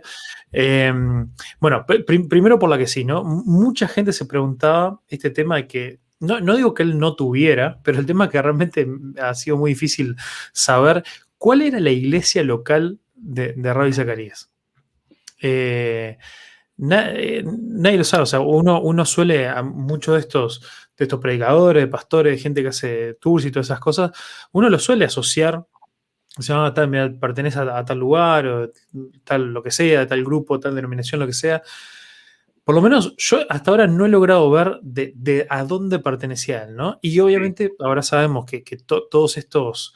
Eh, todos estos reportes y todas estas eh, cosas que revelaron de que por más que él figurara en algún lado, eh, realmente no, eso, lo que decías vos, más allá de, no rendirle cuentas desde el punto de vista de la organización, a nivel personal y espiritualmente tampoco rendía cuentas, porque de por sí, si vos cuando, si, él cuando no tenía esos compromisos de estar hablando por ahí, se iba unos meses, no sé, a Bangkok o a no sé dónde era que se iba, es porque tampoco era que se estaba congregando en un lado cuando él no tenía esos compromisos de, ir a hablar. Este, e, e, eso, eso es como, como una eh, una de las cosas, ¿no? La importancia de que no importa el nivel que estés, siempre estar arraigado a una comunidad local en la cual uno tiene un cierto compromiso, donde, aparte de esto, ¿no? Un, lugar donde incluso, eh, bueno, me imagino si Radio Zacarías tuviera su, iglesia local, me imagino que también lo invitarían a predicar seguido ahí. Y, qué bueno es que esta gente, los, predicadores itinerantes, puedan tener esta, eh, este ejercicio de, de, no, de no, mandar predicando solamente sus, charlas eh, estrella, ¿no? Eh, esas cosas preparadas debajo de la manga, en el caso de él, de, apologética, cosas que ah, ya eso lo preparó una vez hace no sé cuántos años y, a partir de ahí este, e, es la, charla que tiene para, todos los lugares. Yo una vez estuve con un, con un personaje muy interesante, eh, que, que, lo hablamos también ahí con un grupo que, que me hacía viví en una situación durante un tiempo con una persona que, cuando saltó todo esto de Rabbi Zacarías me, trajo como muchos recuerdos o impresiones que me hacían recordar a esta persona. Eh, y, una de y una de las cosas que a mí me queda todavía desde entonces es que esta, esta persona, no, pasé como un año yendo a eh, recorriendo iglesias con esa persona y escuchándolo predicar. Durante un año entero, a todas las iglesias a las que iba, predicó la misma predicación y después, en un momento, me enteré que ni siquiera él, había preparado esa predicación, la había bajado de internet. Y con una predicación que bajó de internet estuvo todo un año.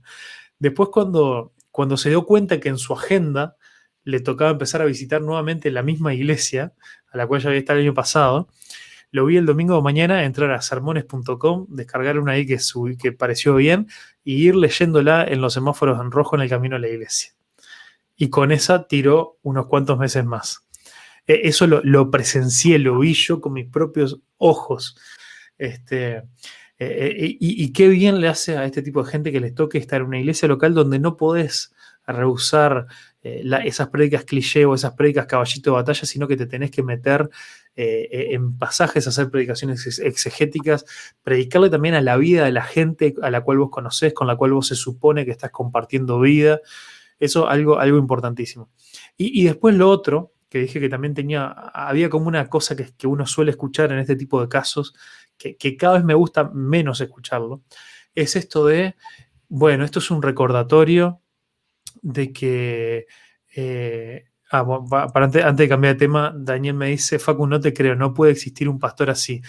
Em, bueno, eh, después en algún momento yo como digo, ¿no? estas son charlas a calzón quitado, pero abajo del calzón que nos quitamos hay otro. O sea, nos sacamos calzón, estamos doble calzón y nos sacamos uno. Después en algún momento más en privado podemos hablar sin ningún calzón y, te puedo asegurar cómo, está, cómo lo que acabo de contar es la punta del iceberg de una situación que me tocó vivir hace años.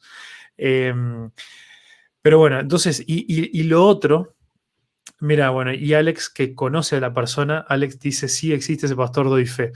Eh, bueno, eh, la, cuestión es que, que este. Eh, lo que en YouTube me aparecen antes los comentarios que acá en la plataforma donde los puedo mostrar en la pantalla. pero bueno, pero la, y lo otro, lo que iba, la otra, la otra cosa que siempre se suele decir en este momento y me, y cada vez me hace más ruido es esto de, pa, esto es un recordatorio muy importante de cómo no podemos poner en un pedestal a las personas, este, porque el único que nunca te va a fallar es Jesús y, todo eso, ¿no? Amén, pero no amén. Eh, a ver, ¿a qué me refiero? Si nosotros decimos eso de los líderes, de pastores, de referentes cristianos, que la Biblia claramente, bueno, Rabbi Zacarías no, era un pastor, pero, pero estamos hablando de grandes referentes. Era un líder, tenía influencia. era un líder con mucha más influencia que muchos pastores. Si nosotros decimos, bueno, esto es un recordatorio de que nadie es perfecto, que el único que no nos defrauda es Jesús, lo que estamos haciendo es naturalizando estas situaciones y le estamos quitando el peso de la importancia y la gravedad a este tipo de pecados a personas que la palabra de Dios nos dice que van a ser mayormente eh, juzgados o, que, o, que, eh, o, que, este tipo de cosas realmente eh, hay un mayor peso y una mayor responsabilidad. Entonces, sí, amén a que el único que nunca nos va a defraudar es Jesús, pero no podemos simplemente decir, ah, bueno, este, qué cosa, pero bueno, el único que no nos falla es Jesús. No, no, no. Ah, estas cosas no pueden seguir pasando. Bueno, tú, te diste cuenta que, que, con el caso de él, eh, fue, fue una cosa, eh, bueno, hace el 2000, hace unos años, 2017, ya le habían intentado, y bueno, a todo esto, y puede ser otro paréntesis, pero muy largo, los NDA, o sea, los, documentos de no confidencialidad, o sea, si tú mm, llegas a un acuerdo de no confidencialidad en un asunto como, como esto, algo hay que esconder, entonces, eh, algo o algo está escondiendo, ¿no? Y, y, en ese momento a esta persona no se le creyó, ¿no? Y resulta que ahora eh, esto que está pasando le está dando la razón. Yo no sé cuántas personas, yo he visto algunas, se han disculpado, han pedido perdón a esta persona que en ese momento la juzgaron y dijeron, tú estás tratando de hacer mal a un nombre de Dios, estás tratando de dejar mal el nombre de Él y del que tenemos lo que sea. Y ahora resulta que lo que ella decía era cierto, ¿entiendes? Mm. Entonces, eh, em, eh, bueno, ahí, como decías tú, es cierto. Uno tiene, lo, vuelvo a lo que decía hace un rato, nuestras reacciones manifiestan nuestro carácter, ¿no? Mm. Entonces, eh, ¿cómo reaccionamos a esto? Y, bueno, si intentamos naturalizarlo, algún problema hay. Si, si tratamos de ir con, con, los tapones encima, como dicen acá en Uruguay, ¿no? Con los tapones arriba, algo también pasa, ¿no? Algo, entonces, el, el, vivir equilibradamente, esto que andéis como es digno de la vocación que fuiste llamado, ¿no? Eh, eh, de, de, de, vivir eh, de una manera equilibrada, paciencia, humildad, mansedumbre, soportándose unos a otros, con amor, en fin, todo lo que habla ahí Efesios capítulo 4. Ah, en estos asuntos se, se, tiene que manifestar, ¿no? Entonces, hoy día, hoy día yo veía un artículo de, y lo voy a citar, de Greg Cole, que es también un apologista, y él, y él mm. decía por lo menos cinco cosas, y él decía, cuida primero tu alma, o sea, en esto, y, a mí, y lo hablo de manera personal, a, a mí me dolió lo que pasó con, con Zacarías, ¿no? Me dolió por, por lo mm. que, porque uno no espera que, que una persona de, de, de, no de ese calibre, tamaño, lo que sea, uno no espera que un hijo de Dios termine en una situación así. Es, el, es, el, último punto que habla este hermano Greg Cole, dice, eh, eh, eh, termina bien, o sea, mm. resuelve terminar bien, ¿no? Sí y, es triste ver testimonios de personas reconocidas dentro de los evangélicos que, han terminado mal. Y es mi mayor preocupación por ciertas personas que están en una posición hoy día, ¿no? Mm. Eh, eh, eh, y porque los amo, porque los aprecio, pero uno ve ciertos patrones y tendencias de que están quizás apoyándose en su posición, y no estoy hablando de falsos profetas, nada, pero esto suele suceder cuando uno está en un pedestal mucho tiempo, eh, eh, eh, estás en el aire, ¿no? Y es mm. peligroso, es muy riesgoso.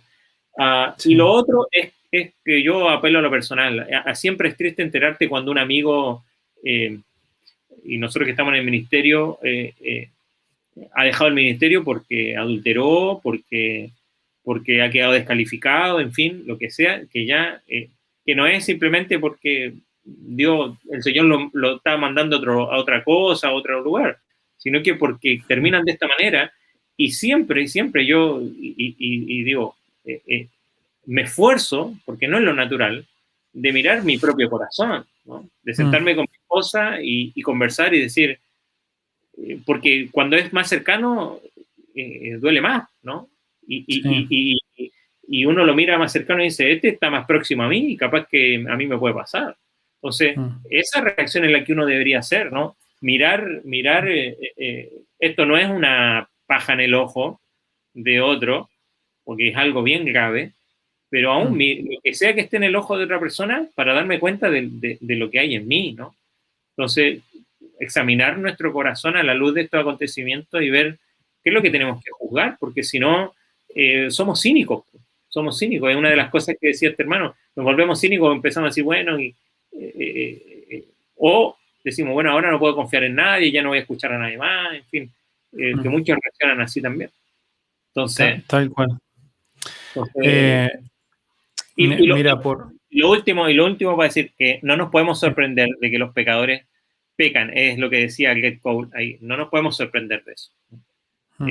somos pecadores y, y eso no justifica ni naturaliza, pero sí pone un, un dejo de realidad cuando creemos que hay personas que no van a hacer ese tipo de cosas. Obviamente esto es muy feo y está en una escala donde uno dice esto no, esto no llegó de la noche a la mañana esta situación. Esto fue algo que se fue permitiendo de a poco ciertas cosas y, llegó a esta situación. Hmm. Dale. Sí, sí, e, ese, e, e, creo que es bueno como vos decís, ¿no? Este tipo de cosas llevarlas hacia nosotros y, poder decir, bueno, eso, ese literalmente podría haber sido yo y, cómo puedo yo evitar arrancar, eh, eh, llegar a, ese proceso. Pero bueno, mira, ando, ando ahí preparando y pensando un poco en, el pasaje para, para, que me toque para este domingo y, de alguna forma medio como que lo, relacionaba con, con, esto. Y bueno, Jesús, Jesús acaba de anunciar ya como por tercera, cuarta, quinta vez, ya perdimos la cuenta, este, cuántas veces de, que estaba anunciando su muerte, ahí en, Lucas 9. Eh, y, me mata ahí de que, de que dice, eh, bueno, el significado de, lo que decía estaba oculto para ellos, para los discípulos, por eso no pudieron entender y tenían miedo de preguntarle. Entonces los discípulos empezaron a discutir entre ellos acerca de quién era el más importante.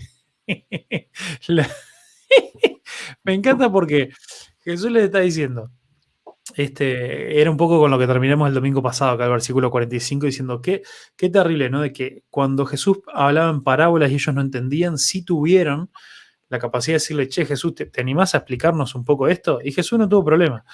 Sin embargo, cuando Jesús les hablaba, miren que estoy por ser entregado, me van a matar, voy a morir, etcétera, etcétera, etcétera, este, bueno, justo eso está, tenía miedo de preguntarle y al final no le preguntaron nada.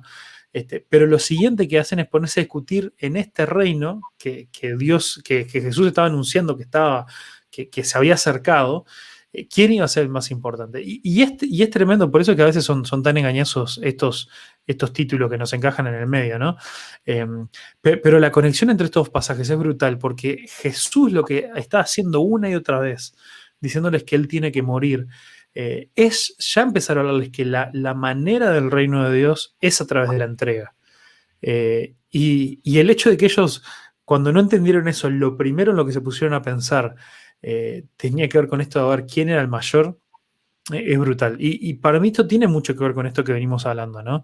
De, por qué se ha generado esta cuestión de, bueno, de los líderes o los pastores que son medios celebridades en, el, mundo evangélico, eh, que, más allá de que haya cosas criticables de ellos, de, por qué eh, han llegado a eso, pero en realidad tenemos que reconocer que somos, nosotros, es el, pueblo evangélico que, quien les ha dado esa, eh, esa plataforma o ese reconocimiento o, esa, o ese estatus de, celebridad, ¿no? Y, mm, y, bueno, y, esto, y bueno, después también acá cuando Juan le dice, maestro, vimos a alguien hacer, eh, usar tu nombre para expulsar demonios, pero le dijimos que no lo hiciera, este, porque no, pertenece, no, era, no es de los nuestros. Este, y, esto, esto también, ¿no? Esa, esa idea, no, es que me voy a poner a, predicar ahora, pero, eh, pero, pero esta, esta idea de, de, que, bueno, este, si, si no es de, los que hacen todo según a, mi, forma de lo que nosotros estamos acostumbrados y, todo lo demás, este, ahí no, no, me sirve.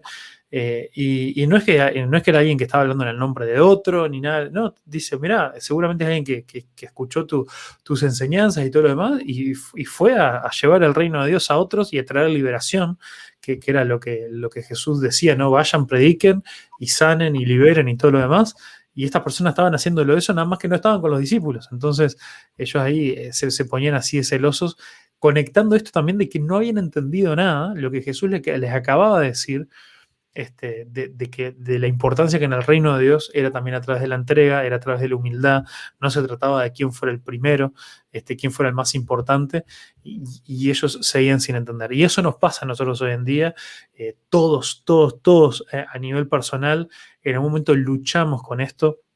Eh, el, problema es cuando dejamos que cuando pasa de ser una lucha personal de la cual somos conscientes y de la cual activamente estamos luchando en contra de eso, a cuando en realidad lo transformamos en algo sistemático, llamémosle, ¿no? Algo a cual incluso lo, hacemos parte de, de, nuestras organizaciones, de nuestras iglesias, de, la forma en la que nosotros eh, apreciamos o menospreciamos a la gente. Eh, entonces, eh, eso, eso también creo que termina siendo algo bastante, bastante delicado.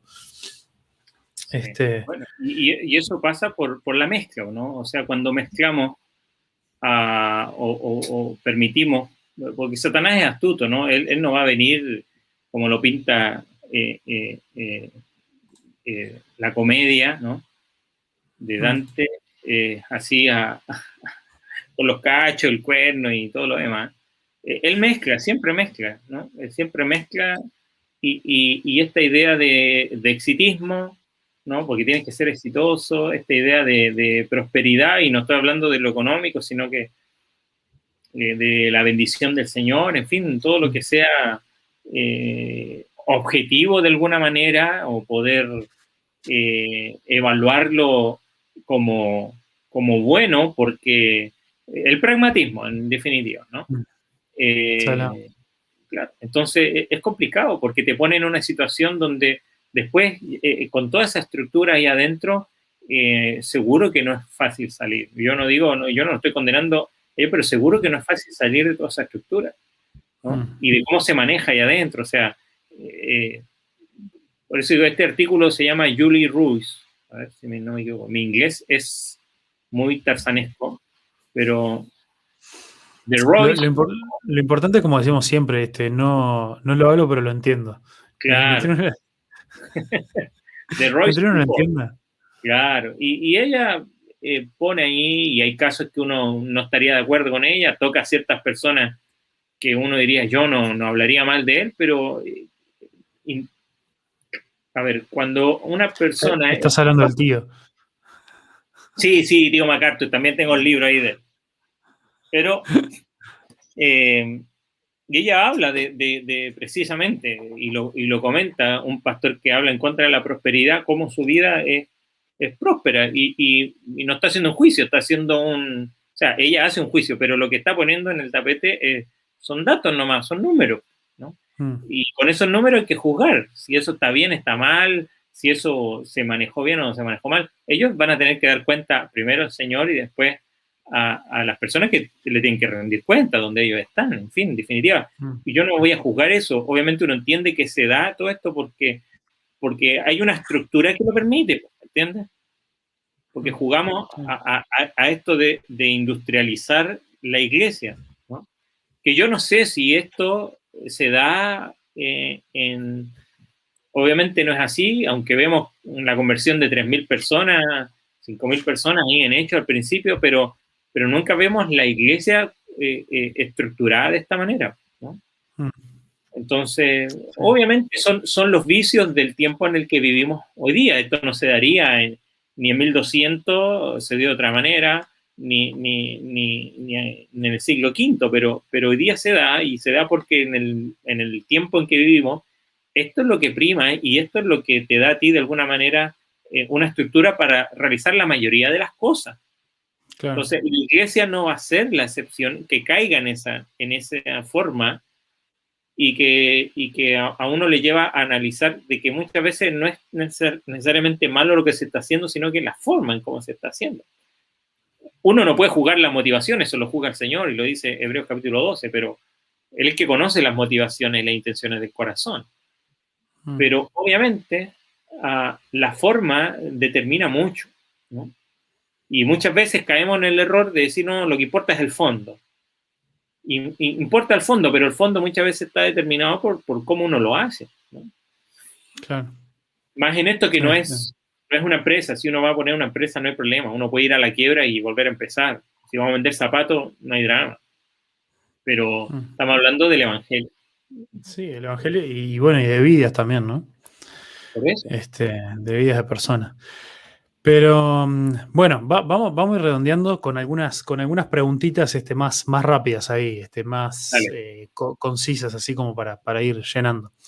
Eh, libro preferido, eh, obviamente en esta pregunta no vale la Biblia, este, el libro preferido así en la historia que diga, este libro fue el que más me ha marcado después de la Biblia en toda mi vida. Hay uno de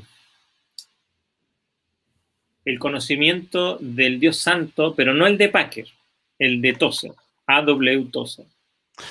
Eh, lo aprecio por, lo aprecio por, sí, Tozer. Eh, no lo tengo acá porque lo presté, pero estaba por ahí. Pero, ¿qué, problema? ¿Volverá? No sé, ni por, no pasa nada. A mí me, se, está, beneficiando de ese libro, no hay problema. Eh, ese libro me gusta porque lo leí después de leer a Packer. Entonces leí el de Packer primero, que me lo regaló un amigo cuando tenía como 15 años, Mm. Y, y, después al tiempo leí el de Tozer y, y, bueno, uno ve su corazón pastoral sin dejar de ser profundo en su teología. No, es un, no, es, no, no desarrolla toda la técnica ni, ni toda esa, esa, esa capacidad de, escritura que tiene Packer y, todo muy eh, ordenado, aunque lo es ordenado, pero eh, a mí me llega el corazón. Mm. Está bueno. Eh, comida preferida, algo. Este, pescado, como sea. como ve, ¿tu comida preferida es el pescado? La verdad tripa, está con tripa. Me dejas, me, me, dejas helado. Este, ¿Qué te iba a decir? Y. Mm, eh, ah, se me, se me fue. Eh, ah, predicador preferido para escuchar. Oh, Chan. Francis Chan. Sí, no. Eh, voy a contar una anécdota antes de decir quién. Un día estábamos en una, una conferencia de hombres y cuando empezó esto de hace, estoy hablando hace, yo ya había llegado acá, pero tiene que haber sido hace seis años, siete años acá, había llegado hace poco que recién empezó, por lo menos en español, a ver más predicaciones en YouTube, en fin. Entonces, un hermano muy querido, yo lo aprecio mucho. Algunos de los que están conectados lo conocen. y me dice, pastor, me dice Felipe, o Felipe, ni me acuerdo, me dice, ¿usted qué predicador le gusta? Igual escucha usted. Eh, y yo, obviamente, sabiendo para dónde iba, digo, pero ¿y cuál te gustaría? Y me mencionó algunos que hemos mencionado aquí, eh, eh, Juan Arturo y, Pablo Lavadora y otros más. Ah, y, ah, mira, digo yo, ¿sabes que hay uno bueno? Le digo yo, eh, uno que predica los domingos a las 7 en tu iglesia, le digo yo. ese, está, buenísimo. Ese es el mejor de todo, Y yo, no era el pastor de él, ¿no? Era de, una iglesia amiga y, y obviamente en eso, eh, y lo cuento como anécdota porque, a ver, eh, em, lo que hablabas tú recién, ¿no? Uno puede escuchar una predicación, pero yo sé que él no me está hablando a mí, ¿no? Eh, a mí, por ejemplo, voy a decir una cosa, yo escucho más conferencias hmm. que predicaciones, ¿no? Entonces, entonces no tengo... A mí pasa que... No tengo decidido, porque no, me pongo a escuchar predicaciones que digo, voy a escuchar hmm. esta porque tampoco me da el tiempo para tener tanto. Entonces, cuando tengo el tiempo de escuchar algo, aprovecho y escucho conferencias o clases. ¿no? Mm. Entonces, por ejemplo, a mí como profesor me encanta Sprout. Me encanta, me ha encantado siempre. Y eso es lo que no comparto algunas cosas con él y, no voy a entrar en esos detalles, pero, pero yo lo aprecio porque el hombre, bueno, ese es un detalle. Es un detalle, no hay problema hay otras cosas que, que, no concordamos, pero yo aprecio su, su valor en, en, en, dar un poco más de, de, pensamiento, ¿no? Yo no sé si es de, de filosofar un poco más, pero, pero que me, siempre me invitó a eso, desde sus libros, eh, La dignidad del hombre, eh, La santidad de Dios y otros libros, que fueron los primeros que leí, y después de poder escuchar en español las cosas de él, como profesor, él a mí me gusta, entonces vamos a, poner, vamos a ponerlo a él. Pero hay otros más, algunos que ni siquiera son conocidos. Trato de escuchar predicaciones de mis amigos, de los que conozco, o cuando enseñan, y, no necesariamente personas con las que no tengo una relación que yo no sé, mm. no lo conozco. Tiene renombre, pero yo no lo conozco. Entonces, a Facundo, a, otro, yo lo conozco, sé, lo, sé quién es. Sé que es de carne y hueso. ¿Alguna vez, te, voy a, poner acá entre la espada y la pared, ¿alguna vez te colgaste a ver una predicación mía? Sí. me, me, emociono.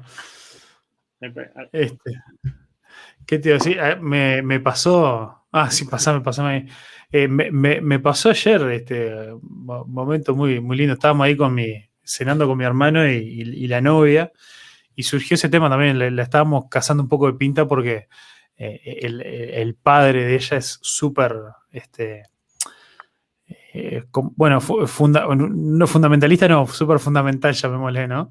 Este, y, ella me y nos contaba ahí que estábamos riendo, Como ella una vez le pidió para que le comprara un libro y, le preguntaba, papá, ¿pero quién es ese autor? Este, y ella me dice, ya, ya si es medio joven, ella desconfía. Este, y, este, y, le digo, pa, y, pero, y le digo, ¿y a vos a quién te, quién te gusta escuchar? ¿Qué predicadores? No sé qué. Entonces decía, no, bastante, bastante amplia. Entonces escuchaba desde, desde John Piper hasta Danilo Montero.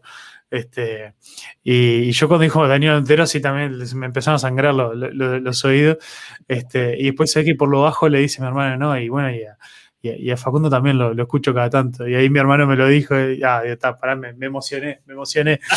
Este, pero, pero bueno, no, a mí, a mí lo que pasa es eso también. Yo, eh, hay, hay, grandes predicadores que hace unos cuantos años me formaron, eh, en gran manera fueron de muchísima influencia. Por ejemplo, también tuve una época donde escuchaba muchísimo a, a Piper y todo lo demás, pero ahora debe ser años que no escucho una prédica entera de, de Piper, por más de que lo sigo mirando. Este, eh, y, o bueno, con muchos otros, otros ejemplos más. Y ahora, más que nada, en vez de con conferencias como es contigo, yo estoy, más que nada estoy escuchando muchísimos podcasts. Este, que son de mucha esta gente que, también, en, un formato así de entrevista o a veces en esto de preguntas y respuestas o, con lo que sea, este, igual ahí comparten su sabiduría bíblica o como, como voy, decir algo, voy, a decir algo, para, para, los seguidores de Paul Watcher. Lo que más me gusta de Paul Watcher, lo, más, que más me gusta de Paul Watcher son sus entrevistas y las escucho. Y las escucho. Y creo que en el grupo en el que pertenecemos algunos de los que estamos lo, hablamos, lo hablamos. Lo, he pasado alguna de las entrevistas por, porque me gusta su claridad y su, su tono pastoral y su tono pastoral al conversar con alguien, que es distinto que cuando él predica, que conocemos cómo es su personalidad. y mm, te digo que si, he terminado alguna predicación de él completa, capaz que me equivoco. Mm. Sé cuáles son, la he escuchado, voy a decir esto, yo la he escuchado en, internet y la he escuchado en vivo, ¿sabes? Hmm. Pero no de Paul Watcher, de otras personas que las predican igual en otras iglesias y las predican igualitas, hasta la ilustración y palabra por palabra, pero... Entonces, pero, pero, pero... pero Prendamos fuego. Claro, pero otro, otro consejo que, que da un profesor que a mí me gusta me decía, yo eh, intento leer libros de personas muertas. Y yo le pregunté que por qué, un profesor alemán que tenía. Y, y, yo digo, ¿por qué? Porque eh, no están presentes para que, aunque muertos igual vale, dice, pero no están presentes para que se vuelvan un ídolo para mí. Mm. O una, una mal, falsa admiración. Y de esos muertos, a mí me gusta eh, George Campbell Morgan. Eh, no lo mencioné recién en de, el mejor libro, pero uno de los escritores que me gusta y que me, encanta. George Campbell Morgan. Fue pastor en Inglaterra antes de Martin Lloyd Jones. Él fue el pastor allí en esa misma iglesia, ¿no? Me acuerdo de alguna de allá de, de Londres, pero que yo para estos nombres de iglesias conocidos que tengo amigos que se saben o sea, yo me sé la alineación de mi equipo favorito cuando fue a la Libertadores el año 92, pero no sé el nombre de las iglesias ni las confesiones de fe. Mm. No, las conozco. Qué grande.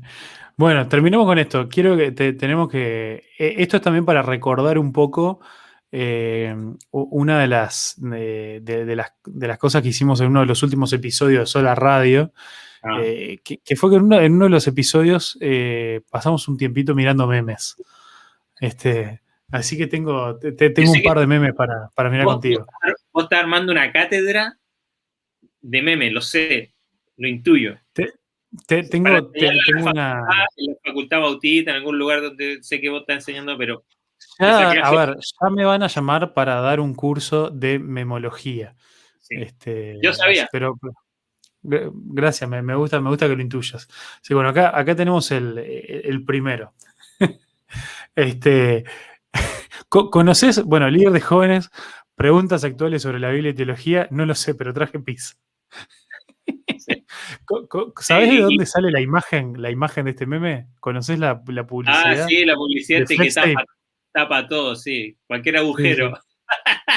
Es muy bueno, es una, cinta que, bueno, cualquier, cualquier cosa me rota, este, la, tapa. Eh, atente que acá viene, viene uno más profundo, que más allá del meme, también quiero saber tu, opinión teológica en cuanto a esto. Vamos a ver. Analizando memes.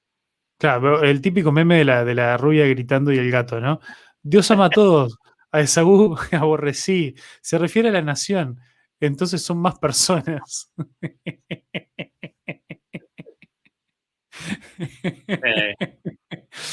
Eh, Mira, qué momento, a, mí, qué lindo. A, mí, me pasa lo siguiente, que las ilustraciones son buenas. Un meme es una ilustración, vamos a decirlo así. No, eh, eh, pero siempre queda corta, ¿no? Entonces... Sí sí, sí, sí. La ilustración este. A ver, ¿qué es esto? A ver, acá. bueno, a ver, un, un, par más ahí ya, ya cerramos. Este. Eh, eh, ojo, estoy, mandando cosas sin realmente haberme fijado. Este, tengo una carpeta con memes cristianos que voy guardando y acá vamos a ver qué aparece. Este, hola hermanito, estoy hablando mucho por ti desde que te conozco. Qué bien, amigo, me alegro. Puedes hablar también por mi novio para que se convierta en no cristiano. Y ahí tenemos el muchacho rasgándose las vestiduras. Esto, vamos a hacer, es, un humor negro, que es uno de los que a mí me gusta. A mí me gusta Mr. Bean eh, y otro tipo de humor que es bastante negro. Y, esto es, tristemente real, ¿no? Tristemente real que pasa, no solamente con los jóvenes, hay adultos también, ah, donde, bueno, eh, eh. Sí, sí, sí, está, muy, muy tremendo. Bueno, Mujeres con máquina del tiempo, soy tu nieta, ¿en serio? Uh, este, Mujeres con máquina del tiempo, Jesús, eh, el men de Judas te va a traicionar. Judas Tadeo, Judas Iscariote, eran dos. Se me terminó la batería acá. Sí, estás con, una, estás con unos colores, yo no sé si es de una bandera o algo, pero me estoy preocupando. No, no, no, no eh, esto sale, ¿viste la, las televisiones viejas, cuando se perdía la señal, tenía, tenía, televisión blanco y negro, lo siento. y le, teníamos que pegar encima para que volviera la imagen, ¿viste? Pero bueno, ahora ahí volvió, ahí volvió. Ahí va. Eh, bueno, tenías este meme de la, de la máquina del tiempo o no? No, lo había visto todavía. No lo había visto nunca, no lo había visto eh, eh, sí, bueno, eso. Ah, tremendo. Sí, hay, para, los, memes, los memes tienen su explicación en que la mayoría han pasado en la realidad. no, puede, como la mayoría del humor está basado en cosas, cosas que sí pasaron, ¿no? Y obviamente se, se, maquillan y uno, y uno escucha los cuentos de la Andricina y uno sabe que eso pasa porque uno lo ha visto en su familia o, y, son historias reales y él lo maquilla un poquito y, y, esto pasa, ¿no? Y de repente sale cada pregunta o viene alguien que te hace alguna pregunta y uno se agarra la cabeza, ¿no? Para, hay, hay, uno más, no, no, voy a mostrar más, pero hay uno más que le tengo que mostrar porque es bastante pertinente. Eh, acá me dice, yo sabía que Facu además de progre era el LGTB, no sé cuánto. Ah, por la, por la banderita que me apareció. Eh, qué botón. Bueno, pero este, este último meme, decirlo, eh, bueno, esto ni siquiera es un meme, es una foto nomás, pero la tengo que mostrar porque es muy pertinente a nuestro grupo. Este, eh, así que esta, esta es la verdadera cinco solas. No, qué maldad, qué maldad. No, estas no son las, la, ¿cómo era la Florie? ¿Cómo son las chicas estas que cantan? las chicas católicas que cantan en YouTube. Sí, no sé si este, son estas, pero. No, no, no, no son, no son estas, no, no son, no son, pero, pero me hace acordar a ellas también. Este, yo, hay, un meme, hay un meme que, que me recuerda a mi hijo, que, es un esqueleto en un banco sentado así, el hijo del pastor esperando que termine de conversar después la Rone. Ese, ese es genial. Y es muy real, Así que mi hijo ya no, ya, ya no me espera, él se va Sí, pobres hijos de pastores. Este, sí, mi, hijo también, que es bastante más chico, entonces eh, su, en vez de sentarse ahí todo aburrido a esperar, empieza a gritar y a llorar y, todo lo demás. Es, como su, por favor, vámonos de acá. Pobrecito.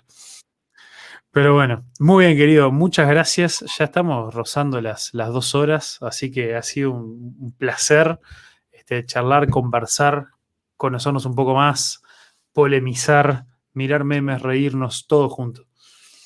Gracias por la invitación, gracias. Para mí siempre eh, me gusta, me gusta poder conversar con, personas de esta manera, ¿no? Ah, sé que, y esto lo hacemos, sabemos que lo hacemos con seriedad y, no, no nos vamos para ningún lado que no debemos ir, pero, pero podemos, podemos tocar temas serios de una manera probablemente diferente, ¿no? No con la atención ni con la seriedad que a veces está bien hacerlo, ¿no? Hay momentos para eso. Pero bueno, este, y yo agradezco tu espacio, agradezco el espacio que tú tienes de charlar. Yo he visto otra de las charlas, le he comentado cuando estuviste con, con Obed, con Alex creo que también, y, estuve ahí mirando un poquito y, y, agradezco estas oportunidades de poder, poder conversar, poder conocernos más como dijiste tú y también eh, en la medida que vamos conversando van saliendo cosas que aunque uno las programe quizás no, no mm. saldrían, ¿no? O, no se darían de esa manera. Así que mm. agradezco tu espacio y, espero, espero conectarme otra vez. Vamos arriba, siempre, siempre bienvenido. No, a ver, nosotros tuvimos ahí medio a principio de la pandemia ese, ese, espacio, con, creamos un canal nuevo y todo de, la sola radio, este, pero bueno, viste que con el tiempo a veces cuando, cuando varias personas tienen que coordinarse siempre para estar en un mismo hora, un mismo momento, este, se hacía medio, medio difícil de, sostener en el tiempo. Entonces, bueno, te dije, bueno, voy a, voy a seguir yo solo, que ahí este es más, eh, más fácil de ir viendo con diferentes invitados, con diferentes cosas, ir coordinando el día, la hora y todo lo demás, que si no tenemos que coordinar cuatro, los mismos cuatro toda la semana. Acá dice el Alex, preguntale a Felipe si está contento de que se salvó Colo Colo. Ah, ¿qué me importa Colo Colo? Hubiera que se vaya a la vez. Coquimbo Unido, grande Coquimbo Unido. Ah, claro. pero, Coquimbo, que en mi equipo se fue a la B. no te puedo creer.